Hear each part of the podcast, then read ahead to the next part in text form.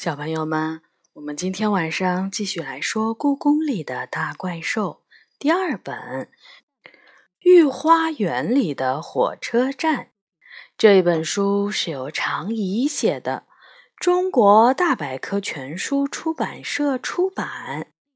我们今天继续来说第三章：贪吃的电神。前面我们说到，杨永乐盯着这些食物，他的肚子里突然发出了咕噜咕噜的声音。你饿了？那声音太响了，我很难听不见。一点点，我没吃晚饭。杨永乐承认道：“我也是，我饿得够呛。”恨不得现在就把这些食物都吃了。一会儿祭祀结束了，我们就可以把这些东西都吃了。到那时候，估计什么东西也留不下了。杨永乐说：“怎么可能？我是见过奶奶祭祀月亮奶奶的，那些苹果、月饼之类的贡品。”不过是在月光下摆一摆，然后我们就能吃了，连一点儿的月饼渣都不会少。今天我们祭拜的可不是一般的生灵，今天祭拜的生灵个个都是能吃的家伙。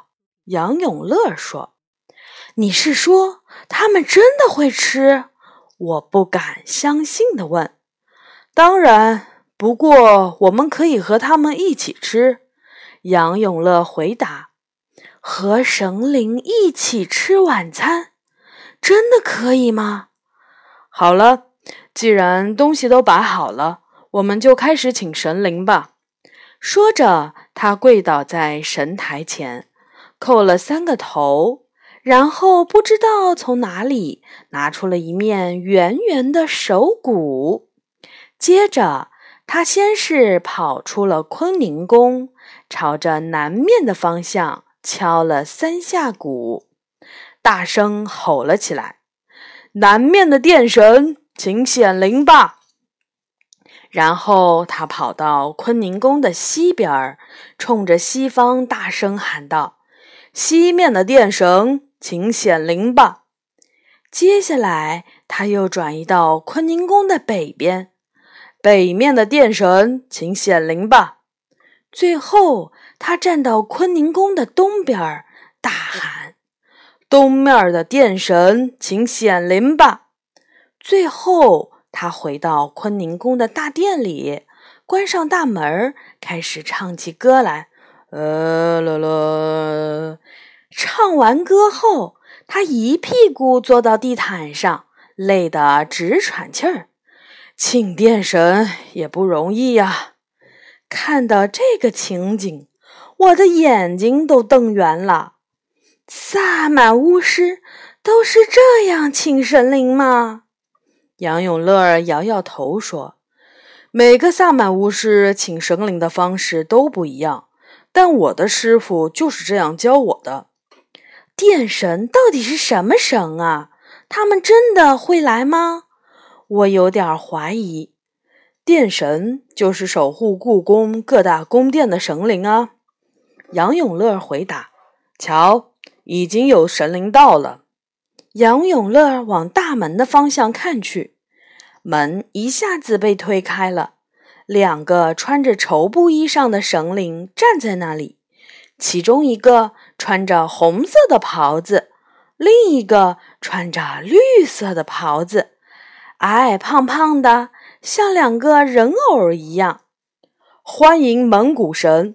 看到他们，杨永乐合起了双掌，拜了三下。我也跟在他身后拜了三下。不一会儿，一位穿着七彩长裙、头戴珠宝首饰的女子站在门前。杨永乐赶紧迎过去，欢迎佛库伦仙女。佛库伦仙女点点头，走进来，端坐在蒙古神的旁边。就在这时，响起了很重的脚步声。一个红色脸庞、极为威武的神灵走了进来。紧跟在他后面的是一位拄着拐杖、满头白发的神灵。杨永乐极为尊敬的叩拜：“欢迎伏魔大帝，欢迎土地神。”伏魔大帝走到杨永乐面前，用十分洪亮的声音说。今天是祭祀电神的日子，除了你，世上已经没有人记得了。是啊，红衣蒙古神接过话。今天东面和西面的电神们都没有来呢。祭祀电神的人越少，离开的电神就越来越多啊。这里越来越寂寞了。土地神也说话了：“如果有一天连杨永乐都不来祭祀我们了，我们早晚也都会离开吧。我每年都会准时祭祀的。”杨永乐着急地说：“请大家一定不要离开故宫，你们可是要一直守护这座宫殿啊！”所有的神灵都不出声了。他们默默地看着杨永乐，偏偏在这种庄严的时刻，我的肚子里发出了很响的咕噜咕噜的声音。这位姑娘是谁呀？绿衣蒙古神问。终于有人发现我了。这位是我的助手李小雨，今天的祭品就是他带来的。杨永乐介绍：“大家好。”我双手抱拳，给电神们作了个揖。就这些东西吗？土地神扬了扬眉毛。想当年清朝皇后们给电神的贡品，至少要有六十三种呢。他一边捋着白胡子，一边说：“光水果就有九种，点心要有十八种。”羊呀，鹿呀，鸡呀，鸭呀，鱼呀，就更多了。是啊，我最喜欢的贡品是青胡桃。福库伦仙女微笑着说：“先用蜂蜜浸透葡萄干儿，酿造葡萄蜜汁，然后把青胡桃砸开，把里面发涩的一层嫩皮儿剥去。”浇上葡萄蜜汁儿，冰镇了吃，那味道好多年没尝到了。要说起清朝的甜品，杏仁豆腐和枣泥糕的味道，真是明朝的甜品没法比的。土地神也笑眯眯地说：“听到这里，我有点生气了，这些贡品。”可是我好不容易才说服妈妈拿来的，居然还被他们嫌弃。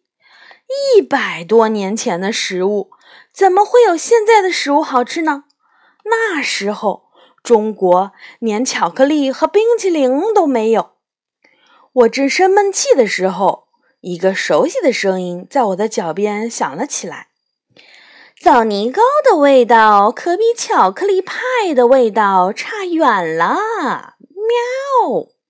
我低下头，野猫梨花正蹲在我的脚边，一只爪子抓着一盒巧克力派。梨花，你什么时候来的？这只神出鬼没的猫，不知道什么时候溜进了坤宁宫，连电神们都没有发现。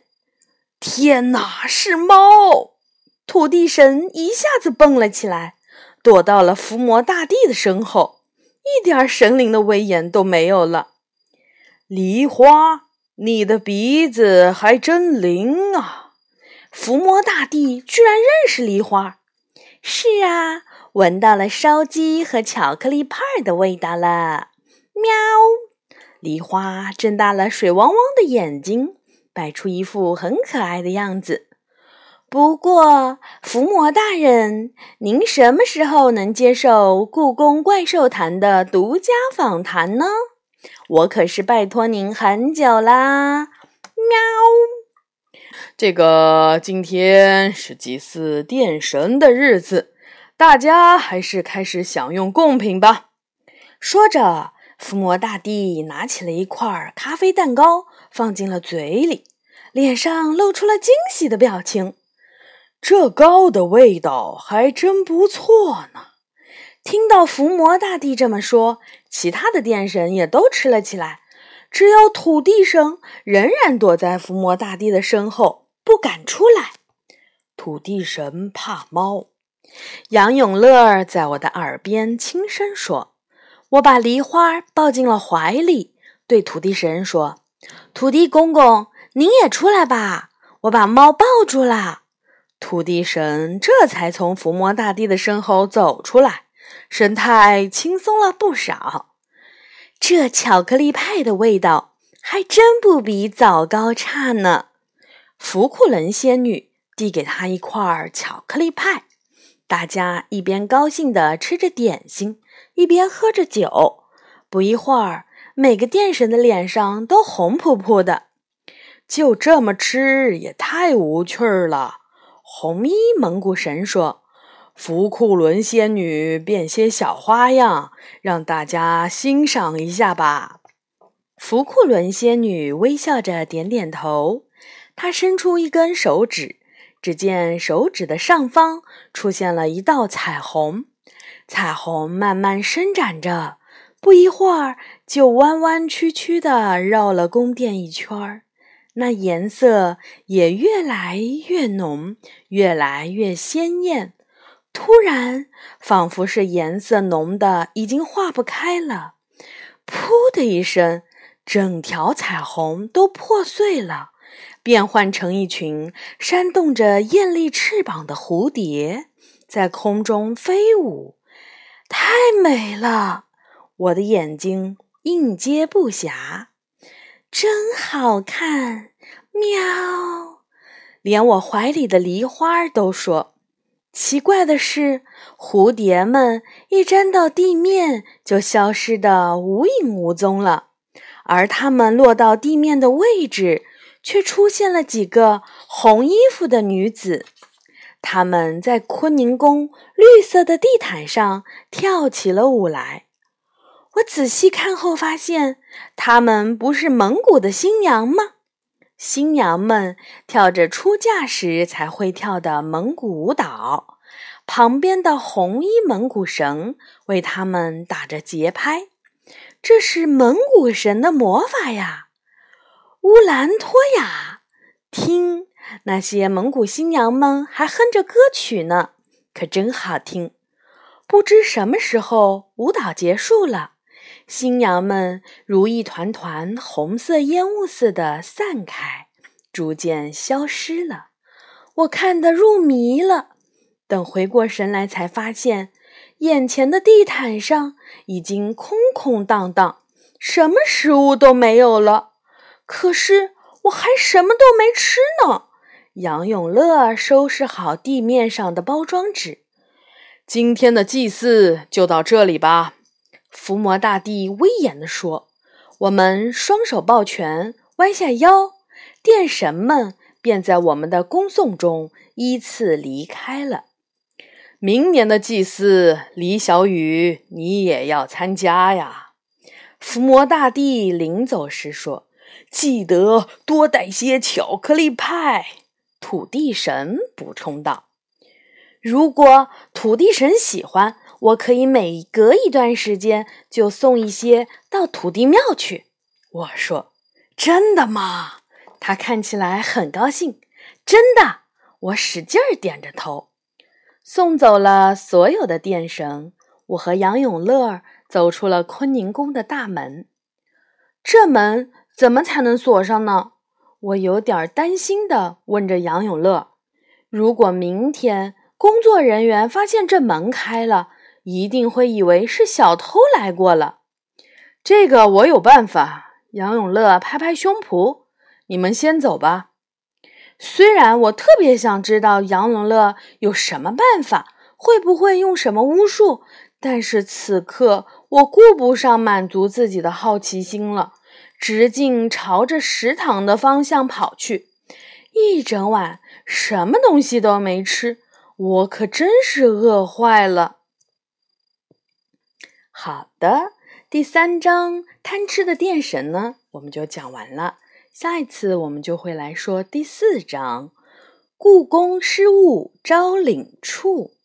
好，小朋友晚安。